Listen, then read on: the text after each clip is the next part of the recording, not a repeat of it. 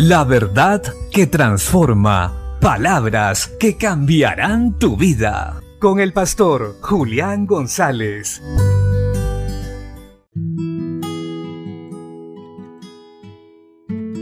La Biblia dice en el Salmo capítulo 1, verso 1 y 2. Bienaventurado el varón que no anduvo en consejo de malos, ni estuvo en camino de pecadores, ni en silla de escarnecedores se ha sentado, sino que en la ley de Jehová está su delicia y en su ley medita de día y de noche. Será como árbol plantado junto a corrientes de aguas, que da su fruto a su tiempo, y su hoja no cae, y todo lo que hace prospera. El ser humano siempre ha buscado tres cosas en la vida. Felicidad, productividad y prosperidad.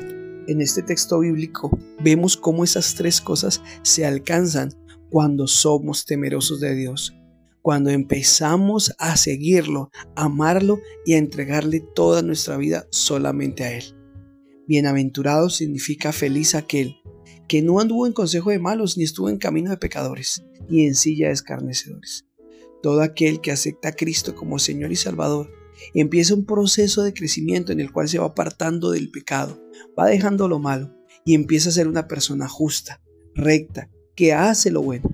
Y esto da como resultado una vida de bendición, de productividad y prosperidad en todas las áreas, principalmente en la espiritual. Dios trae felicidad, cumple propósitos y hace que una persona se sienta realizada. Pero esto empieza cuando el ser humano se aparta del pecado y se acerca a Dios. Si tú quieres ver la bendición y prosperidad del Señor en todas las áreas de tu vida y sentirte satisfecho, vuélvete a Cristo síguelo a Él, guarda sus mandamientos, deleítate en el Señor, porque verás cómo tu vida empieza a cambiar para bien. Así que recordemos, si queremos plenitud de vida, hagamos lo bueno, hagamos lo que el Señor dice y hagámoslo con alegría. Bendiciones.